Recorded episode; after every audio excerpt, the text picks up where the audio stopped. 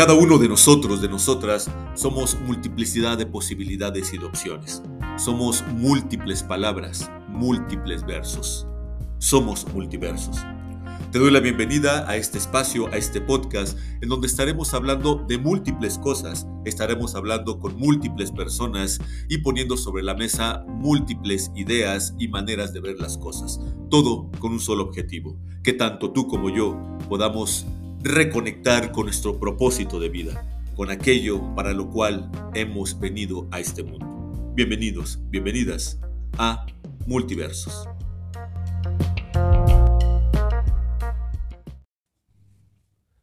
Saludos, saludos, saludos a todos y a todas que están escuchándome en este nuevo episodio de este podcast Multiversos. Pues bien, este es el podcast, este es el capítulo de esta semana y bueno, ya les había comentado en el capítulo anterior, eh, ya se dieron cuenta, también cambié la intro del podcast porque, bueno, con todos estos cambios que él estaba comentando, que he estado experimentando, con las cosas que me he dado cuenta, pues este podcast también va cambiando. Y vamos a empezar este segundo capítulo, el segundo capítulo del 2023, del mes de enero, de una manera pues muy especial. Y fíjense que esta idea me surgió porque yo soy muy seguidor de un podcast, bueno, de, algunos, pero muy seguidor de un podcast, el cual recomiendo mucho, el podcast de Lewis House. Lewis, si me estás escuchando, posiblemente porque con esta globalización, pues a, lo mejor hasta llegas a escucharlo, pero bueno, eres una inspiración para mí. Y resulta, mis queridos eh, podcast escuchas, que estaba eh, escuchando un podcast de Lewis Hobbes en donde estaban hablando sobre temas muy personales y entre esos temas él mencionaba la relación con su padre.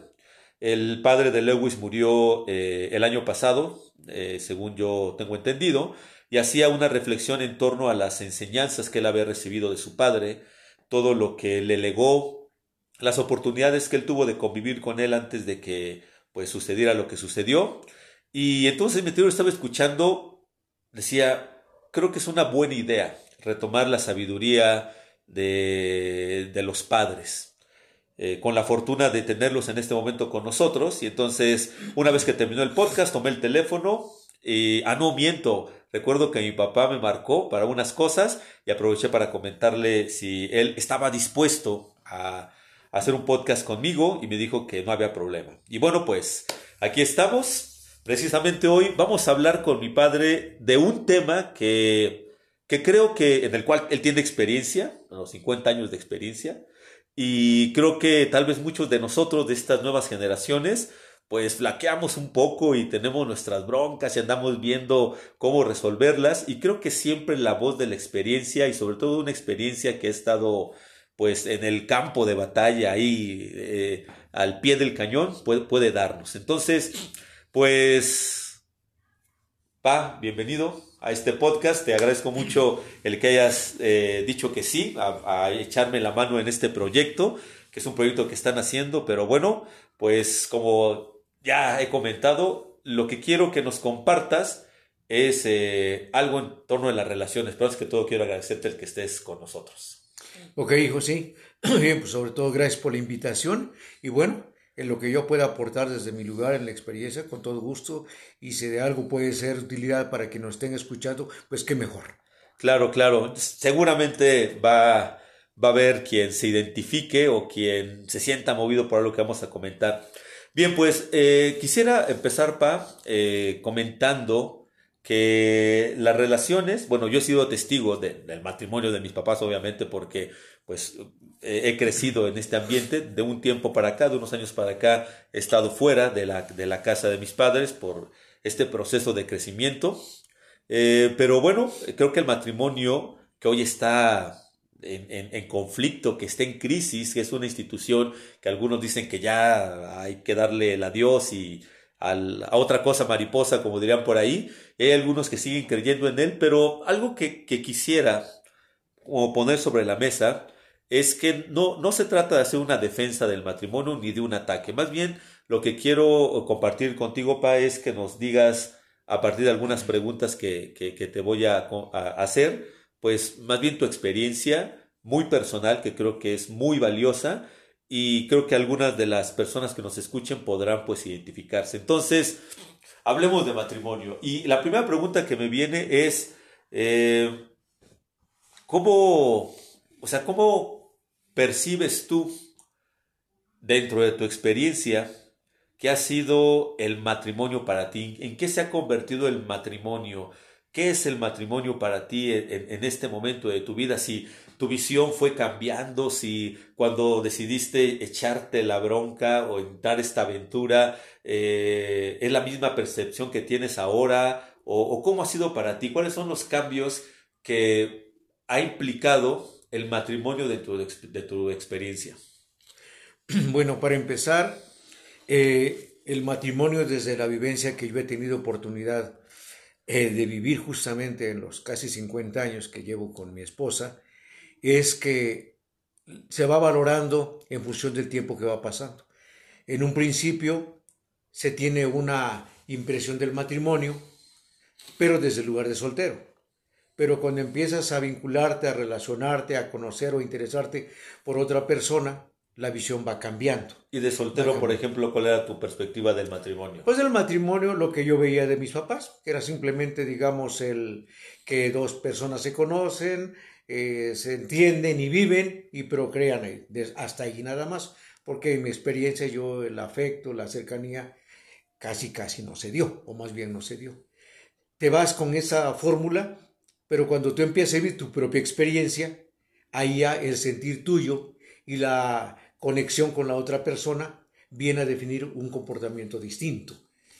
¿Por qué? Porque de alguna manera la persona que estás conociendo viene a complementar, a veces sin darte cuenta o no muy consciente, de que vas perfilando un rumbo distinto al que tienes desde el principio. Y en la medida que vas conociendo, te vas compenetrando, vas tratando a la otra persona, también como que se va definiendo una, una relación por mucho más personal y se van conociendo los aspectos que a lo mejor no conociste, pero en la compenetración del, de la cercanía se va dando una relación muy eh, donde se, siente la, confianza, se siente la cercanía y sobre todo identidad de, cosas que uno va encontrando en el trato con la otra persona. Ya, eh, yo, bueno, yo, yo sé, obviamente, ¿verdad? Que tú y mamá son muy diferentes, tienen eh, un carácter, una manera de ver las cosas, muy diferente eh, y, reaccionan, por lo tanto, de manera diferente a cada una de las situaciones. Para ti, ¿qué, ha sido lo, más complicado, lo más eh, difícil de, del matrimonio, de esta experiencia de estar viviendo con, con mi mamá? Digo, yo como hijo puedo vivirla desde cierto lugar, me queda claro, pero ¿cuál ha sido tu experiencia? tal vez más difícil, más complicada, o las experiencias dentro de esta convivencia? Eh, para mí sin duda ha sido, es el compaginar objetivos. Esa es una, seguramente por mi manera de ver las cosas y por el enfoque que le da mi esposa o que le ha dado mi esposa, ahí es ahí donde está eh, lo que se complica un poco, sobre todo en ponernos de acuerdo en algunas eh, situaciones propiamente que tienen que ver con la familia y con los hijos. ¿Cómo es tu manera de ver las cosas, pa? Mi manera de ver las cosas es bastante objetiva, bastante práctica. Esa es como la veo, ¿no? Eh, y la veo de manera tal vez apresurada, se puede decir así, porque cuando se presenta una situación, quiero que se resuelva de la manera inmediata, porque de otra manera para mí como que las cosas se enfrían, es decir, como que varía la respuesta que se pueda dar. Y sin embargo, de la otra parte, como que mi esposa como que las piensa como que más del, sentimiento. Y es ahí donde hay diferencias, ¿no? Esto es para hoy, hija. Tú no lo pienses mucho. Mira, las cosas se definen así. Entonces, es ahí donde creo que es el desafío mayor de cómo compaginar o cómo entender o cómo identificarnos para definir situaciones concretas del matrimonio. ¿Tú, tú consideras que hay necesidad de ceder dentro del, ¿Y qué tanto? Por ejemplo, en tu caso, ¿qué, qué tanto has cedido, si has decidido ceder? ¿Y cómo ha sido para ti el ceder en algunas situaciones respecto a, la, a la, manera de ser de mi mamá? ¿Cómo, cómo, cómo has lidiado con esto? Pues desde mi lugar, eh, creo que el ceder es algo, eh, es algo necesario. Es algo necesario porque de alguna manera el ceder en algo es algo que en primer lugar tú estás convencido de que eso puede haber cierta flexibilidad.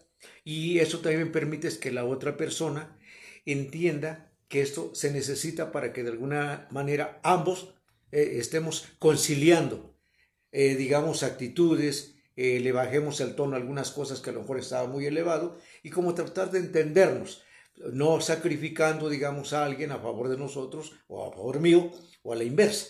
Y eso de alguna manera creo que es un requisito necesario, es como conciliar tiempos e intereses.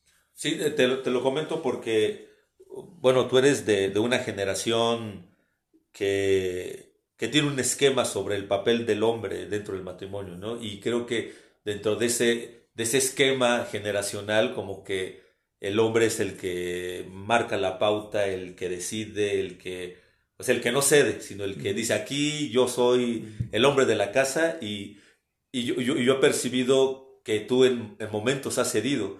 Por eso te preguntaba que cómo ha sido para ti de este paradigma en donde a lo mejor te ubicaste en cierto momento de tu vida y del matrimonio en donde no, pues las cosas son así, cómo ha sido esta transición a, ok, vamos a ceder porque creo que hoy estamos en un momento crítico. Por un lado, ya no están estos esquemas y, bueno, pues no, no, no lo tomen a personal, bueno, si no a personal, vayan a terapia, por favor, pero hoy si, un, si nosotros como hombres queremos hacer nuestra eh, voz de manera muy evidente y, concreta y muy, muy, muy presente, de repente somos tachados como de machistas o de eh, opresores, y también creo que está la otra parte en donde habemos hombres que hemos callado también esa voz para no entrar en conflicto. Entonces, eh, estamos en una crisis en donde ni estamos en el antiguo esquema, pero el nuevo tampoco nos sirve y como que estamos medio perdidos. Eh, ¿Cómo ha sido para ti este proceso de cambio y, y, cómo lo ves? También desde tu perspectiva como hombre, como esposo, cómo ves este tema? Mira, eso que se está comentando ahorita, que estamos comentando, es importante porque yo estoy o he tenido la oportunidad o estoy teniendo la oportunidad de estar viviendo dos siglos, el siglo XX y el siglo XXI. Yo soy de las décadas de los 50 y por lo tanto he sido formado en una educación conservadora donde el patriarcado pues era muy evidente. Y aunque ya había ciertos visos de que la mujer eh, reclamaba espacio y demás, eh, no se manifestaba, digamos, lo suficiente como ahora se ve. Creo que son cambios bastante, bastante significativos y desafiantes a la vez. Pero aquí viene un, un, caso muy importante, retomando el planteamiento que haces. ¿Cómo lo va uno percibiendo y cómo se va adaptando a los tiempos? Es muy importante. Y eso tiene que ver también con la estabilidad del matrimonio. Y ahí viene otro jaloneo, entre comillas, de tratar, digamos, de conciliar lo nuevo, la nueva propuesta, con lo que uno trae, con lo que uno conoce, sin caer en dificultades. Y ahí viene otra vez la cuestión del ceder, de ser un poquito eh, condescendiente, pero a la vez manteniendo lo que uno considera que no tiene época, que no tiene, eh, digamos, que no es moda. Entonces, esos valores uno los abandera de, eh, de una manera un poquito más refinada, con una táctica diferente, pero sin sacrificarlos, pero tampoco negarse a los cambios que vienen que cuesta trabajo digerirlos, sí, porque uno ve que no son muy prometedores o que no tienen mucho sustento en la realidad desde nuestra perspectiva.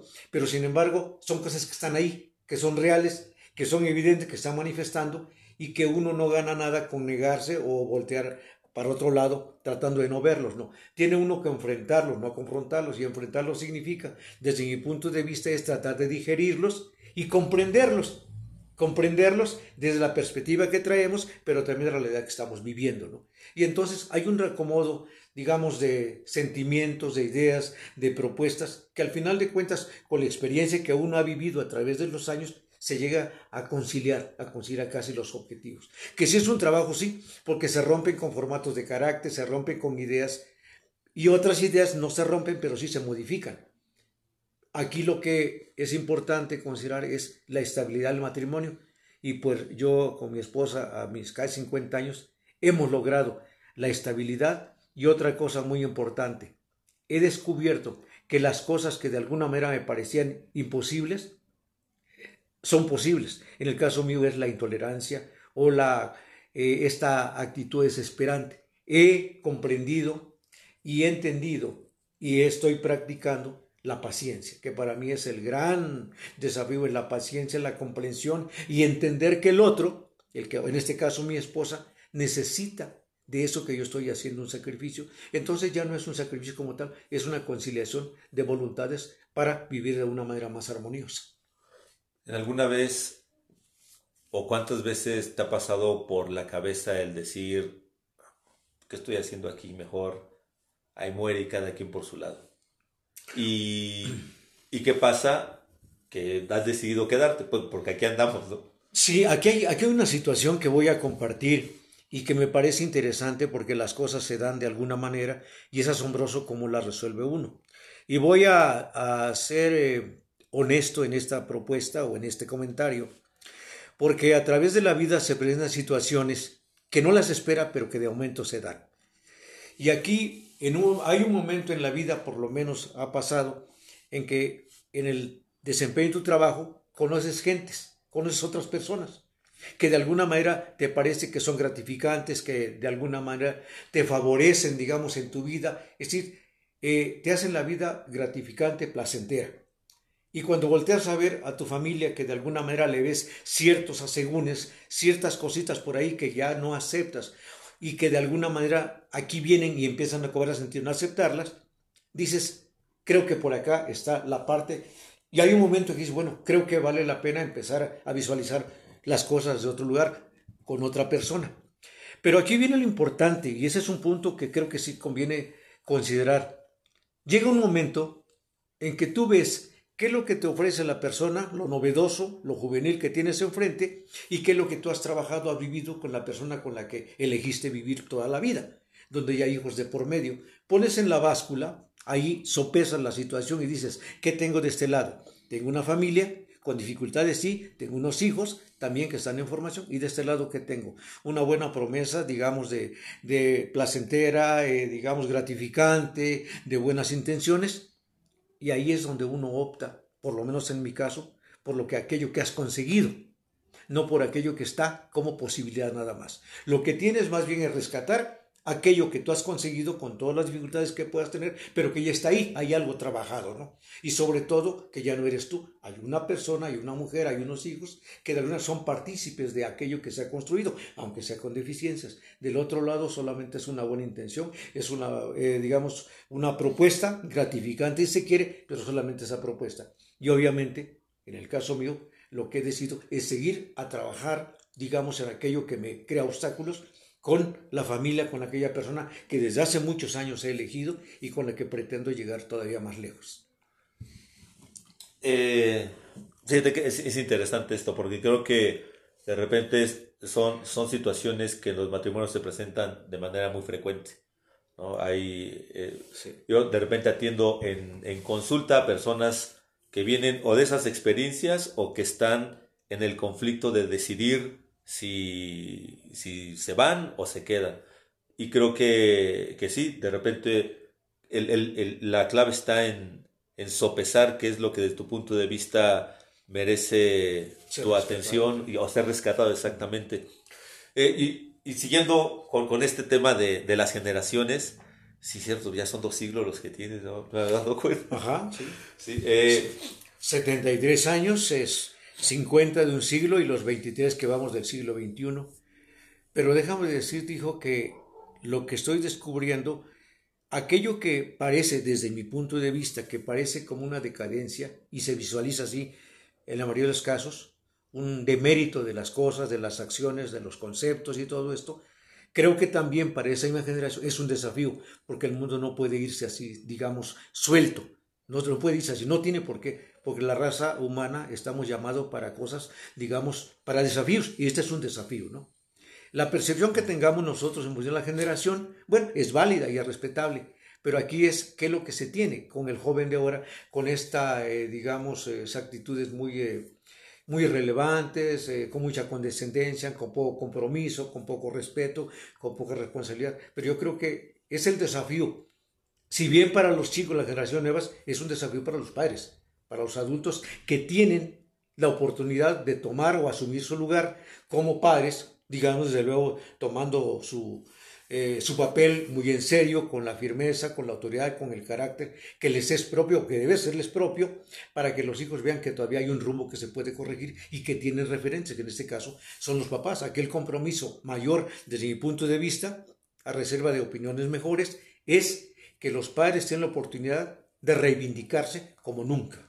Claro, y, fíjate, fíjate que me llama la atención esto que dices, y en función de esto quisiera preguntarte, partiendo de tu experiencia y, con este cambio de, de dinámicas, de paradigma, de, de modos de relacionarse, tú, a estas alturas, ¿cuáles son esos valores que tú consideras que dentro del matrimonio necesitan mantenerse? Que a pesar de, del tiempo, que a pesar del paso de los años, del cambio de maneras de ver las cosas, tú sientes que son esenciales, que no deberían de olvidarse, de perderse, que un hombre que decidiera establecer una relación con quien quisiera establecerla en un esquema, quitámosle mejor el matrimonio, en un esquema de compromiso a largo plazo, para no eh, dejarlo ahí solamente el matrimonio, ¿cuál qué es lo que tú dirías? desde que yo empecé hasta ahorita, siento que esto necesita estar presente en mí como hombre en un matrimonio. Pues me parece que son, puede haber varios, pero desde mi punto de vista son tres. Uno es la confianza, el otro sería el respeto y la responsabilidad. Estos tres eh, principios no tienen época, no tienen moda. Son partes inherentes a la persona y por lo tanto, si la persona busca su desarrollo, su trascendencia, tiene que tener por lo menos soporte en esos tres, eh, esas eh, tres, bases, el respeto, la responsabilidad y, la, confianza. para mí. ¿Cuál de esos tres te ha resultado más fácil y cuál más complicado? Pues eh,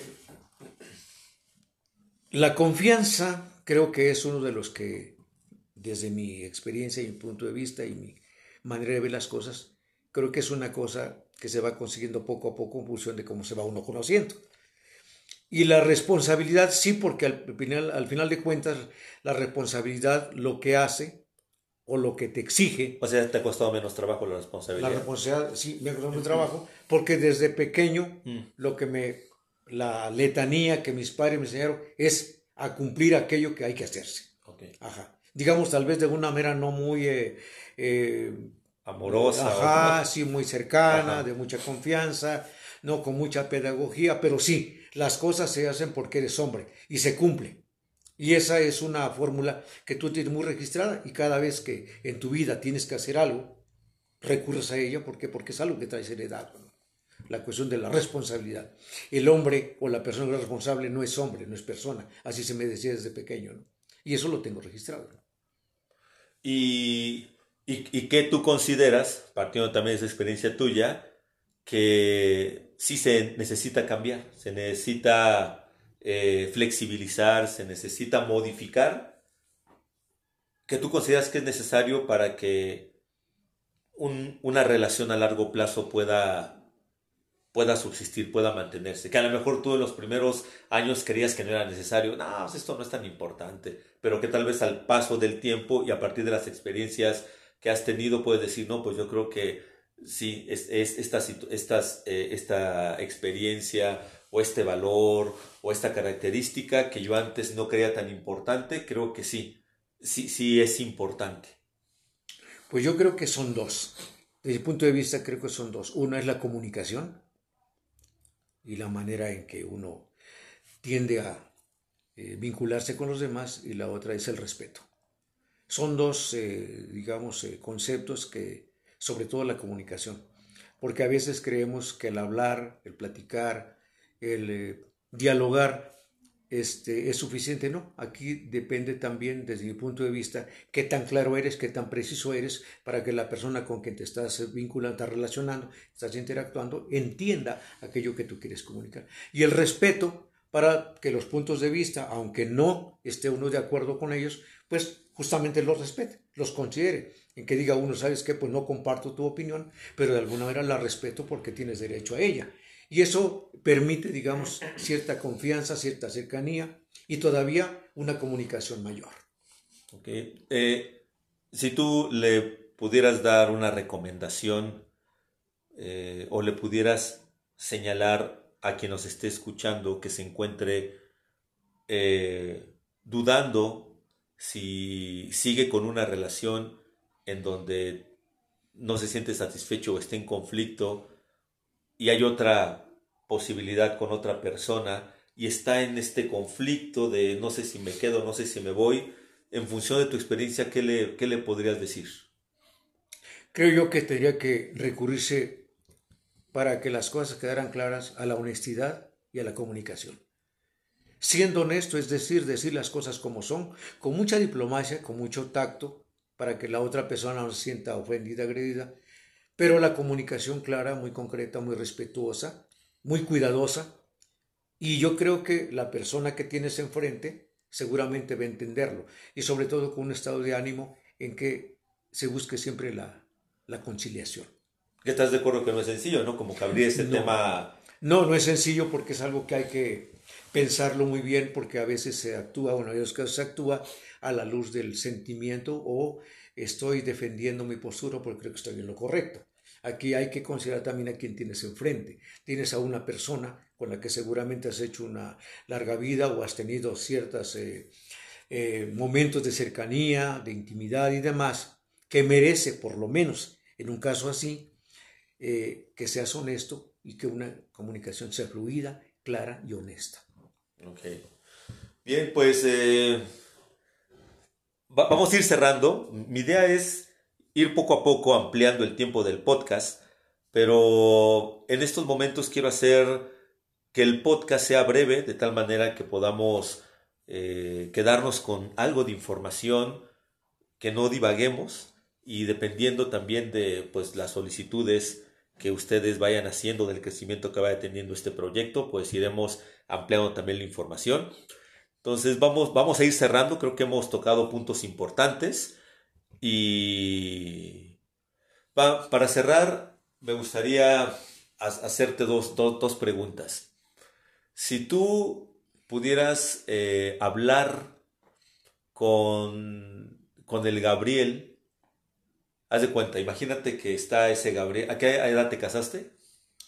A los 22 años. Haz de cuenta que está el Gabriel de 22 años, preparándose para, para ir a la iglesia y casarse, y de repente entras tú y ves a ese Gabriel de 22 años ahí de pie.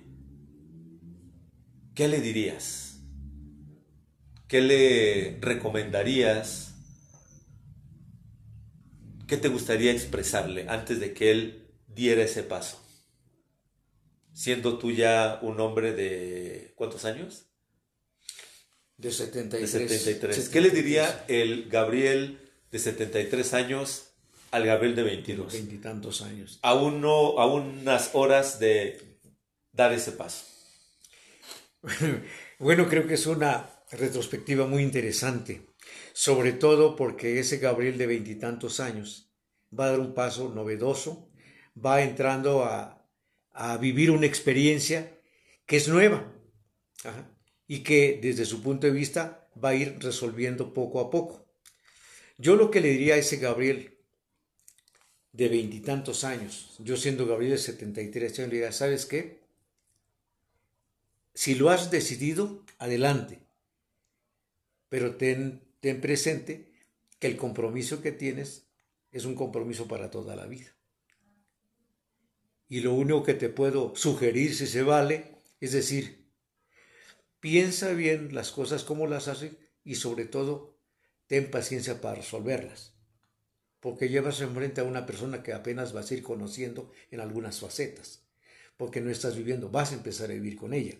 Y vivir con ella implica conocer aquellas cosas que cotidianamente se dan, pero que ahora tú vas a verlas ya en una relación de pareja. Y eso te va a crear, eh, digamos, sentimientos o ideas o percepciones distintas o que no te imaginabas. Y a eso tienes que aplicarte una buena comunicación y sobre todo pues tener la capacidad de responder a lo que se te presenta. Eso es lo que yo le diría a ese Gabriel, a ese joven Gabriel que apenas va entrando en un mundo que va a explorar. Perfecto.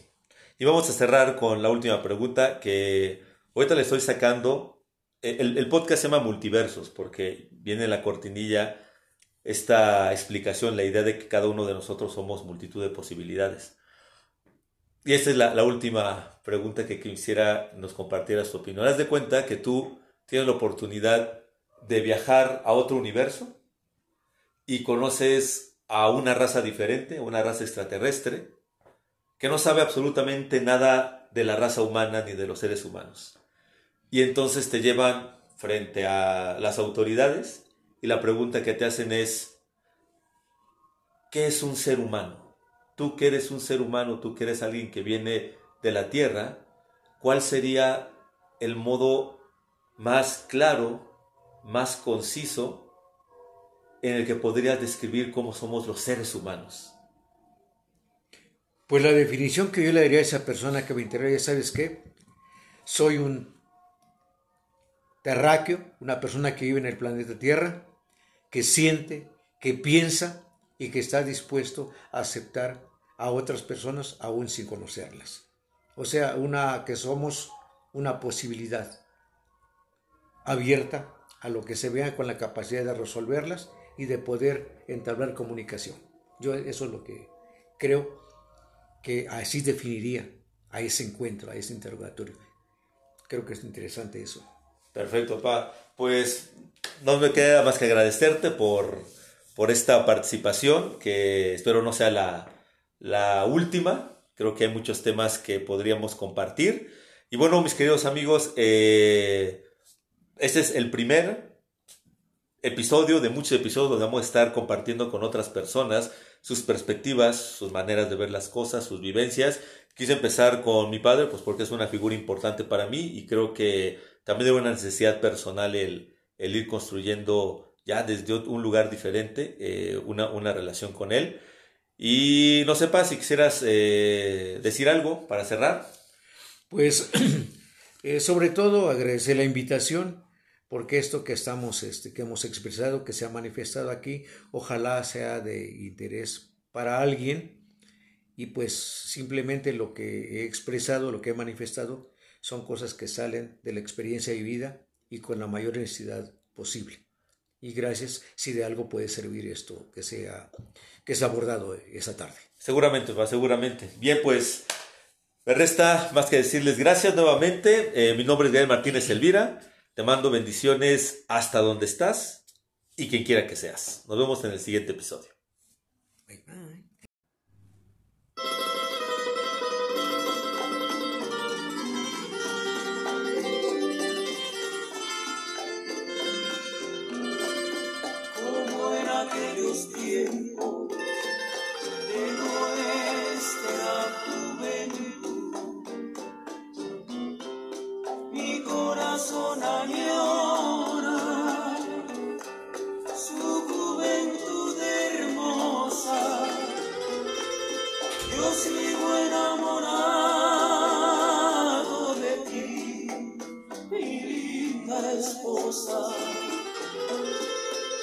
Que Dios te guarde para